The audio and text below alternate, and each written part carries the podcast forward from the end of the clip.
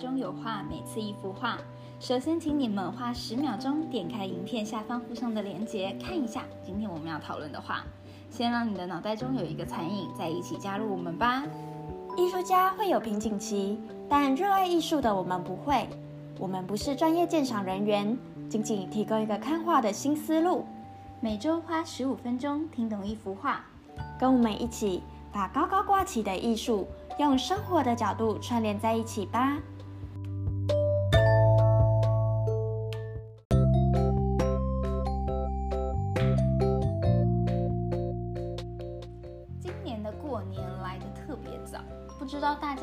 饭都订好了没有？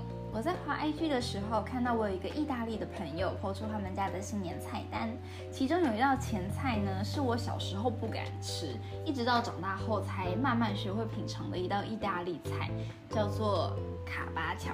你有听过吗？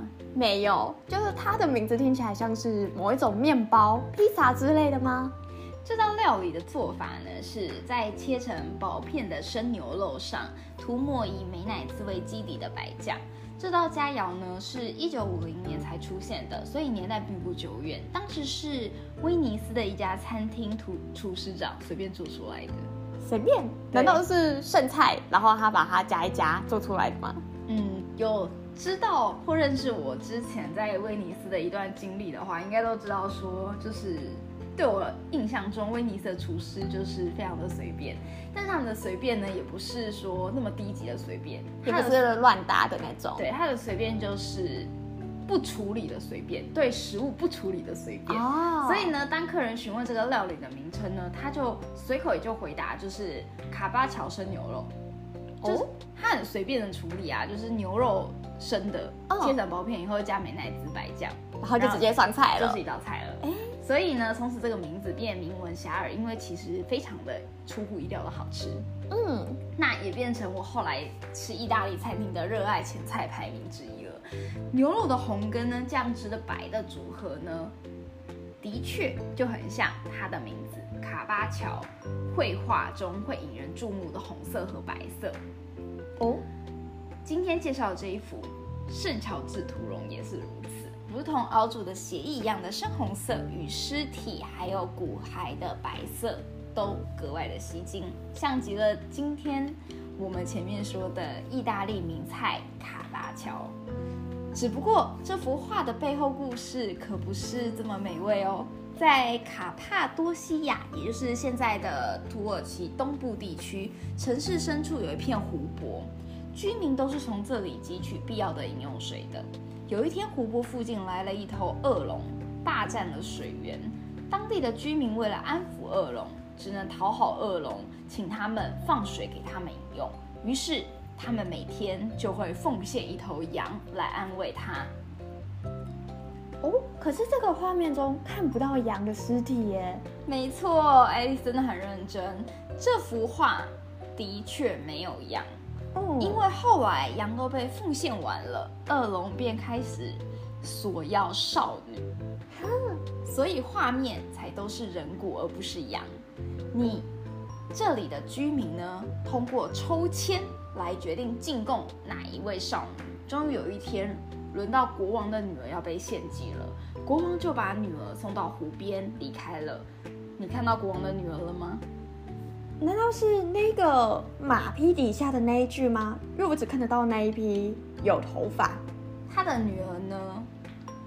这时候，在整个画面中的最右边。哦，是那个搭着船离开的吗？他是站在那边。这时候呢，乔治骑士恰巧经过了这里。所以呢，他用了长矛向喷发毒气的恶龙口中猛刺，然后借了公主的腰带套住了恶龙的脖子，之后呢，就像牵着一条狗一样带回城池中。这样子的画面呢，是在这幅画后面之后还是有画被画出来的，因为这是一个故事，所以呢，还是有其他的画家把这一幅画画出来。但是呢，我们今天介绍这幅画就只有画它在屠龙的部分。嗯，那如果对之后。他把他像狗把它牵回城的那个部分有兴趣的观众，也可以去找找看这幅画。嗯，于是呢，但是我们还是把这故事讲清楚。所以呢，他就对着居民说：“如果大家都愿意信仰基督教，那我就杀掉恶龙。”等城池中的人全部都答应后，乔治便当场杀死了恶龙。这个故事是不是非常的惊喜？对啊，骑士英雄救美不是为了娶公主，是为了传教。嘿。万一城池中的人不同意，不知道乔治会不会放龙咬人呢？对呀，这样公主不就完蛋了？对，由于一个圣人的力量，使得这整个国家呢都改记改信了基督教，简直就是一个传奇。其实呢，这就是一个以宗教名义去征服他国的寓言故事。这边的恶龙呢是异教的象征，公主是卡帕多西亚国家的象征。不仅如此，故事后乔治在征服后龙。恶龙后呢，仍继续的前往其他的异教国家，结果就被逮捕。因为在异教国家，乔治其实也算是异教徒嘛。哦，对，嗯，而且这个故事呢，非常的冗长，就是很像一个探险的故事。就是乔治在经历下毒、车裂，然后被烹煮，被烹煮，对，但是他都没有死掉。哈，最后他是被斩首，而成为殉教者。天啊，那他被斩首的时候，应该也是遍体鳞伤的了吧？没有，就是他都完好无缺，然后最后是因为他被斩首了，就是他经历了很多段故事，因为他去很多个国家传教嘛，嗯，一直到最后一个地方，然后被斩首，然后才成为对，才成为殉教者。所以这故事其实蛮传奇的。我小时候听的时候，我都把它当童话故事听。对啊，但是这童话故事也太恐怖了吧？嗯，所以整个故事中最辉煌的时刻呢，就是今天介绍这幅画中的场景了。嗯，宗教色彩浓厚的故事，经过时光的洗涤，只剩下屠龙场面呢被大书特书了。由于时代的倾向以及客户的偏好，画家们一般在强调圣乔治的骑士风度，或是彰显公主的惊慌失措，并把注意力放在龙这种虚构动物的造型上。像我们在亚洲，一般龙。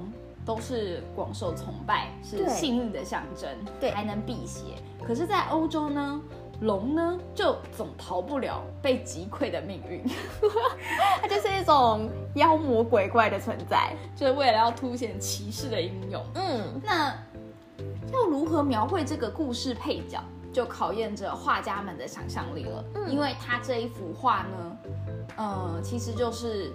很多人都有画过这一幅场景，因为毕竟它是一个宗教故事嘛，对，所以呢，大家就是都会听，嗯，耳熟能详。然后大很多画家就会去选择某一些场景去做绘绘画。对，那今天我们看这一幅画呢，就是卡巴乔画的。那么我们回归今天这幅画，你觉得卡巴乔呢这个画家在画这个画的时候呢，他是更重视或是更凸显的故事中的哪个角色呢？我觉得是骑士跟龙哎，因为骑士跟龙他们相较于背景的颜色都比较突出，嗯，颜色比较深，嗯，那它的边边角角也都画的比较明显一点，旁边反而有一种飘渺的感觉，嗯，对。从画中呢，我们是可以看到他画的龙呢比较规矩，嗯，这个比较规矩是怎么比较的呢？就是从别人的画比较的，因为今天大家只看到这幅画，所以呢，可能没有办法想象出它已经看起来很张扬了，为什么还比较规矩？但是我们可以等一下后面再慢慢的告诉大家。嗯，还有一点就是，你会发现它比马还要瘦小。对，而且它的手好短哦，好像恐龙，就是真的那种暴龙的手，短短的手。是，所以我们才会说它的龙比较规矩。嗯，对。那感觉就不是圣人，就是普通骑士，感觉都可以与之视之。势均力敌的感觉，对吧？而且感觉像是比较处于弱势的状态。当然，我当我们看到地面上零星散落这种这头龙吃完祭品的痕迹的时候，我们对龙的恐惧自然也会增加几分。对，虽然它被画的比马还要瘦小。嗯，整个画面呢被分为左右两个部分，右侧的构图呢将天空处理的很辽阔。但是左边却被塞得满满当当的，十分凌乱。对，整幅画呢，之所以看起来色彩浓重，远近感呢，你也会觉得相对的模糊，就比我们看的很多其他的画来说，它的远近感几乎是在同一个平面的感觉。对，这其实是因为画家对细节的描绘已经有点到了偏执的地步，所以你会觉得后面东西也那么清楚，前面东西也这么清楚，感觉好像距离很近一样。对你就会感觉不到那个距离。嗯。这我们额外来讲一点绘画的那个技巧。好，让我们呢看一下后景的部分。在故事传说中呢，本来是一个湖，嗯，但是你会发现这个画面中出现了一个大型帆船。对，感觉有点不太合理耶，就不是我们刚刚开始聊的那个圣经故事中的那口小湖泊。对对，所以从画中看起来更像是近海的河流或是海滩。嗯，这是因为这幅画的委托对象呢是来自威尼斯，所以你不会有一点点感觉到说这是一个湖泊，你会有点感觉它反而像是威尼斯车站的氛围。对，对吧？如果有去。从威尼斯威尼斯车站一出来的那一个刹那，看到那个样子，其实就跟这个画的那个河流很像。真的吗？我以后去的时候要留意一下。对，岸边生长着椰枣树，异国风格的尖塔和房屋一直延续到山上，像是城堡般的美丽建筑。仔细看，还能看到画家画上了大量的当地居民在那里观战。哦，我看到了城堡边边。对。不过呢，与其说他们紧张的注视着这边的情况，不如说他们是有一点悠闲自在的看戏，因为整个背景就像是舞台布景一般，完全没有一点点胆战心惊的色彩在。右端的公主双手合十，仿佛在祈祷，但因为脸部很模糊，嗯，也感觉不出情绪。为什么说这幅画没有紧张感呢？那是因为我们可以从这个画面中近景的骑士看到。虽然它是长毛比武，不能说龙跟马呢，就是感觉是虚幻的，但是它非常的形式化，就是尽管马的马鬓呢是随风飘舞的，但是没有丝毫的动感。龙跟马的后脚呢是紧紧粘在地面上的，只有前脚抬起。哎，对耶，就会不会很像布袋戏的那个剧场？就让他们的脚还是必须得粘在舞台上。对。画面中最漂亮的应该就是这匹马了。嗯，装备上呢是光彩夺目的红色马具，细节也被描绘得非常精致。马的背、马的面部呢，也完全是朝向我们摆出动作的。对，所以我才说很像摆拍的感觉。就是感觉很动很静态，一点都没有动态的感觉。对，要不然应该要有飞要过去，然后去射向那条龙的感觉。对，如果听众今天听这幅画觉得它很动态的话，那就建议大家去听听看我们之前讲人鱼的那个哦，是不是那个动态很多？没错，那你就知道什么叫动态了。另外一方面呢，乔治呢就动感的很多了，他有用力踩踏马蹬。从马鞍上直起腰，右肋下呢紧紧夹住长矛，黑色盔甲呢也微微泛光，浓密的金发盯着恶龙的眼睛，紧闭的双唇和公主模糊的表情相比，正在战斗的乔治简直是虎虎生风。对，圣乔治身为英雄的他，从怪物手中救出公主，这种英勇的事迹，就像我们小时候看过的《公主与白马王子》的童话故事一样。其实本来圣乔治所骑的马呢，在传说中也是一匹白马，只是在卡巴乔的画中就变成暗红色了。哎，这有什么用意吗？嗯，所以人家说卡巴乔的画，嗯，画风就是白跟红。哦，所以它是为了凸显哦。所以卡巴乔生牛肉完全是不是就是很完美的结合了这个生牛肉这道菜的名字？对对对，红牛肉配上白酱。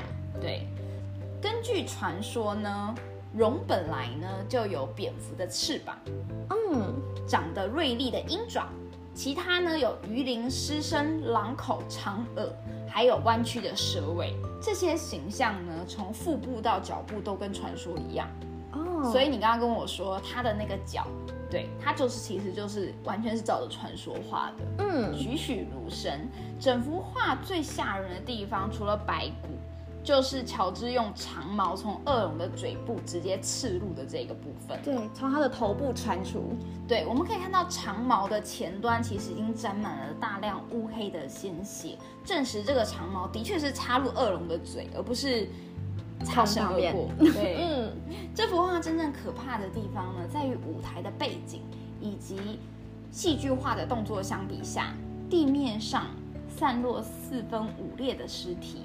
非常的写实，对，年轻的姑娘呢，头发散乱，胸前只剩下一块衣服碎片，就是你刚刚误以为是已经被咬死的公主，对，跟男青年的身体裸露着。被肢解的胳膊和大腿鲜血淋淋，地面上还有很多的小生物，像是蜥蜴啊、癞蛤蟆啊、响尾蛇，在满是石头的不毛之地到处游走，也象征着这块土地尽管被血灌溉，也是非常的贫瘠。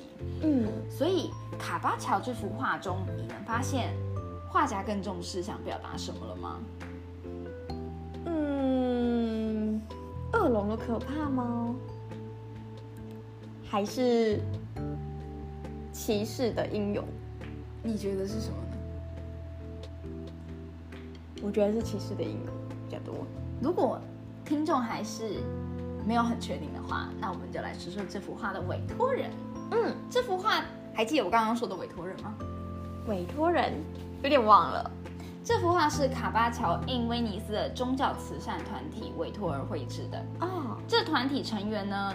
基本上半数都是来自达尔马提亚的移民所设立的，而这些移民呢，也曾经参加对土耳其的战争，也经历过多次对异教徒的战争，因此才会决定以士兵守护神圣乔治的绘画来装饰他们的会堂，所以才定了这一幅画。所以。此时的威尼斯呢，是以贸易为主的城市国家，虽然进入了鼎盛的时期，但是他们和其他国家的小规模冲突也从未间断。当时的威尼斯战场上呢，也是白骨累累，满目苍夷。同时，他们那时候还盛行瘟疫，还有什么奴隶买卖啊，嗯，滥施刑罚啊，所以导致纠纷不断，人性背离。贫富差距非常的大，人们奢侈无度的生活总是和惨不忍睹的死亡是如影随形的。正如这幅画的远景是高大雄伟的建筑，而前面呢则是恶龙和尸骸。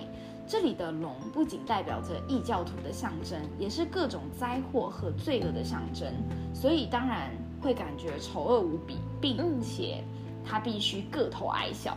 为什么呢？因为在这些移民的心中，是只需要圣人一个人就可以打败的哦，也象征着当时的基督教占据着绝对的优势。对，同时呢，他们默默内心也是希望着，就是只要有信仰，人人都可以战胜这个恶龙。所以，圣乔治结合基督教的圣徒传说和希腊神话的形象。非常的受人民的喜爱，在威尼斯、莫斯科或是英格兰等城市国家，甚至将其视为士兵和农民的守护神，也常被作为绘画题材。此外，圣乔治屠龙的图像呢，还出现在各个欧洲国家的硬币勋章之上，哦，也是一个他们的传统节日之一。真的？啊对，成为他们永恒的历史传说与记忆。嗯，这不禁让我想起现在的美国。美国一直是一个代表富庶的国家，对，现在却因为向恐怖组织开战而呈现出类似宗教战争的状态。嗯，内政上也充满着种族歧视啊，或是枪支滥用、难民等诸多内内部问题。因此，在因为疫情的关系，某些地方甚至。会出现撕横街头的景象。嗯，在电视上、电影中充斥着无数的击退恶龙的故事。正如威尼斯需要卡巴乔的恐怖绘画，人们也都在期待着圣乔治的出现。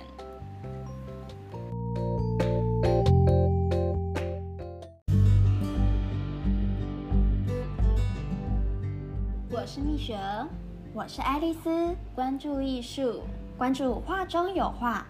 大家有发现第三季后，我们给每一幅画都赋予动名词解释了吗？以后尝试用绘画造句吧。